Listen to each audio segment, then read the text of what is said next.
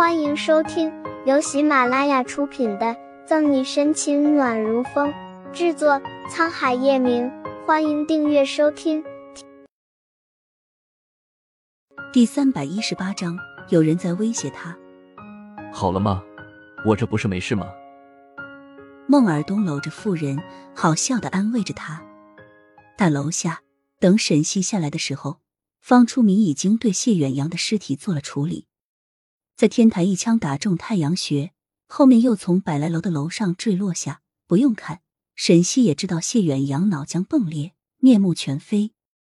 从顾青手里接过手套戴上，沈西蹲下揭开蒙住谢远扬尸体的白布，平淡无波的盯着这血肉模糊的一幕。几个出于好奇心瞥了一眼的警察一时没有忍住，脸色一白，弯身作呕。就连沈西旁边看惯了血腥的法医陆浩。也不禁蹙了下眉头，但看见沈西面不改色的样子，压下了胃里的涌动。沈队，这是在谢远扬尸体不远处找到的。盯着尸体的沈西陷入沉思。检查案发现场的方初明递了样东西给他，蓝牙耳机。拿过东西，沈西有点明白了。仔细回忆天台上的谢远阳，沈西能记得他耳朵上的确是戴了个东西。只是当时情况紧急，他没有注意罢了。现在细细一想，本被劝说动摇的谢远扬，后面突然把枪口对准他，这一行为很可疑。莫非有人在后面指使谢远扬，或者说有人在威胁他？陈静呢？案发的时候他在干嘛？捻着碎了的蓝牙耳机，沈西沉声问。目前除了陈静，沈西暂且想不到第二个值得被怀疑的人。刚才我们的人来报，谢远阳被击杀的时候，陈静就离开了明珠广场，回家了。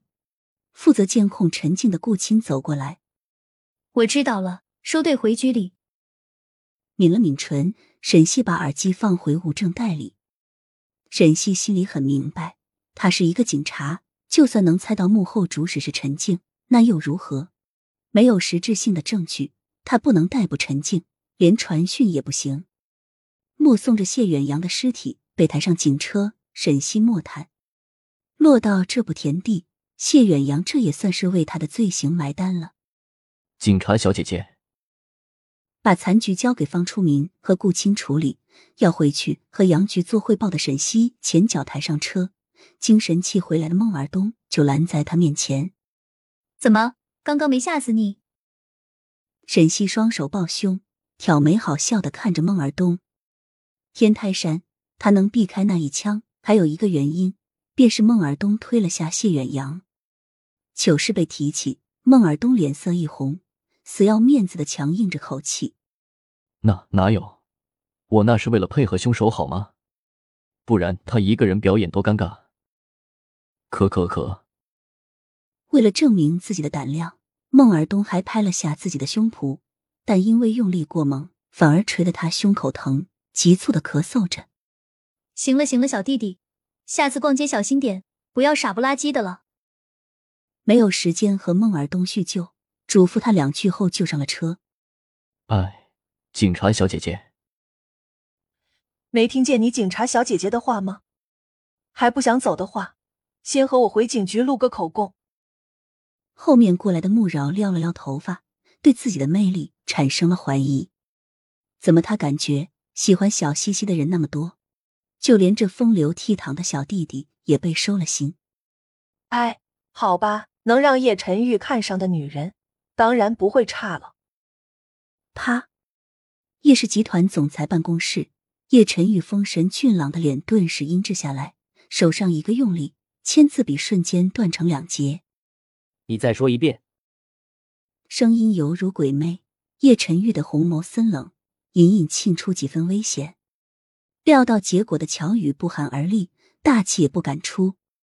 岳夫人，岳夫人用谢远香威胁谢远阳，对沈队长、沈队长下手。很好。